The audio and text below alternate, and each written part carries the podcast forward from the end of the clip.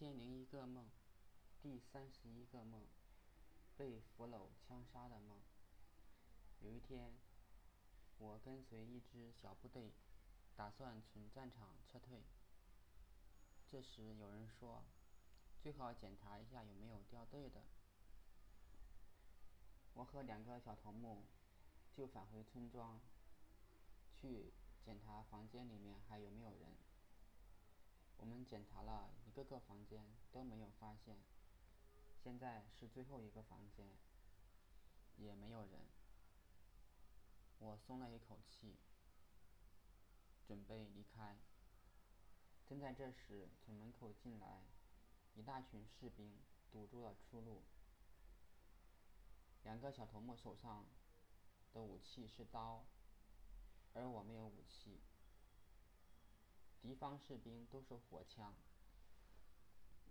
我感觉力量悬殊，没有逞强的必要，好歹投降还有条命。我向两个小头目投去询问的目光，他们表示同意，然后就放下武器。就在这时，对方有一个士兵开枪了，打中了一个小头目。那个小头目倒在了角落里。接着，另外一个士兵开开枪打中另外一个小头目，那个小头目也倒在了角落里，不知道死了没有。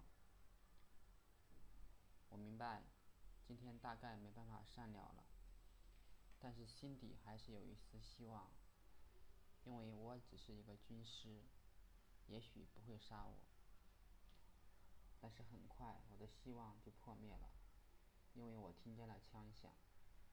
马上我就觉得脖子好痛，因为我是靠着墙，所以并没有倒下去。也许是觉得我还没死，那士兵又开了两枪，我顿时觉得选的位置太差劲了，三枪断然没有活的希望，还不如那两个小头目。兴许还活着。想着想着，我就晕了过去。